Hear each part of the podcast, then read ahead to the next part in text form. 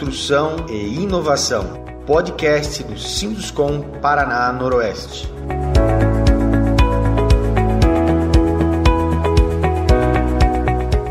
Olá, seja bem-vindo ao Construção e Inovação.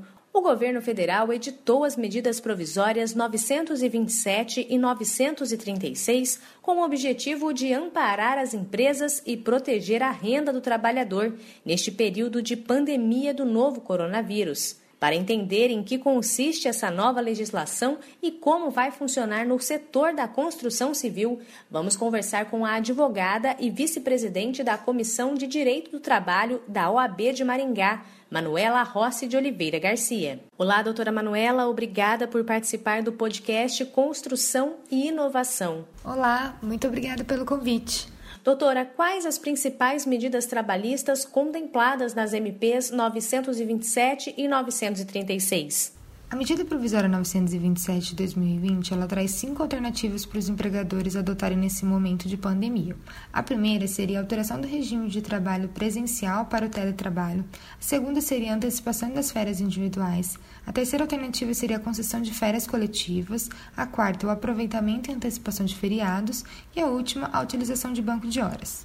Algumas dessas alternativas já estavam previstas na legislação trabalhista, sendo que a medida provisória ela veio para flexibilizar a forma de pactuação, que é a forma em que o empregador e o empregado eles vão firmar esse acordo, e também reduzir alguns prazos de comunicação, como é o caso das férias. Já a medida provisória 936 de 2020, ela autoriza a suspensão do contrato de trabalho por até 60 dias e também prevê a redução proporcional da jornada de trabalho do salário nos percentuais de 25%, 50% e 70% pelo período de até 90 dias.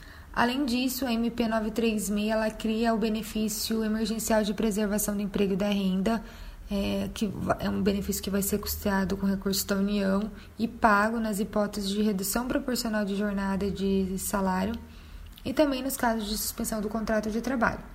Esse benefício ele terá como base o valor mensal do seguro-desemprego que o empregado teria direito. E como essas medidas podem ser aplicadas na prática, no setor da construção civil? Como vai funcionar? Então, não existe uma resposta geral e certa para todos. Cada empresa ela deve analisar o melhor procedimento a ser adotado de acordo com a necessidade de serviço, de acordo com as restrições e as imposições de decretos municipais e estaduais. Isso porque a gente não sabe por quanto tempo isso pode durar e as restrições elas não são generalizadas. As empresas elas estão livres para adotar as alternativas trazidas pelas medidas provisórias, desde que atendam os requisitos para a alternativa que deseja implementar. Então, em um exemplo prático, uma construtora que está com suas atividades reduzidas neste momento, ela tem a opção de adotar o teletrabalho para os funcionários do setor administrativo e, ao mesmo tempo, ela pode suspender o contrato de trabalho dos funcionários que se enquadram no grupo de risco. Também, ao mesmo tempo, ela pode reduzir a jornada de trabalho e o salário dos funcionários que trabalham no setor da obra em até 50%. Algumas medidas para o enfrentamento da pandemia, elas podem ser pactuadas por acordo individual ou por meio de acordo coletivo com o sindicato da categoria dos trabalhadores. Então, como as situações elas são bem específicas, é muito importante a validação da documentação pelo setor jurídico da empresa. Existe alguma recomendação específica visando a prevenção da saúde dos trabalhadores no setor?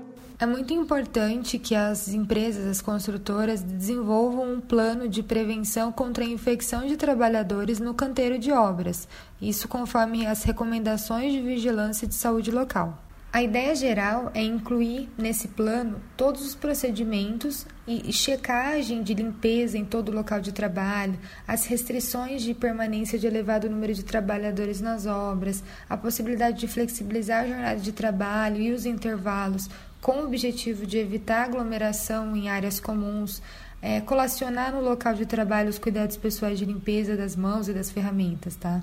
Uma dica de prevenção e proteção contra eventuais ações trabalhistas ou até mesmo administrativas é documentar todo esse procedimento de cuidado que a empresa está fazendo. Isso pode ser muito valioso como prova no futuro.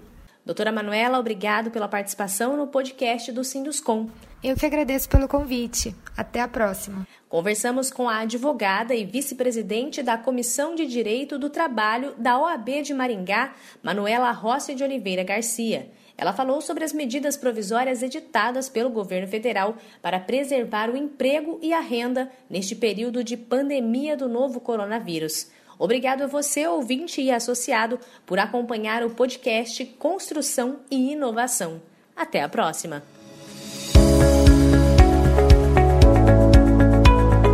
Construção e Inovação, podcast do Sinduscom Paraná Noroeste.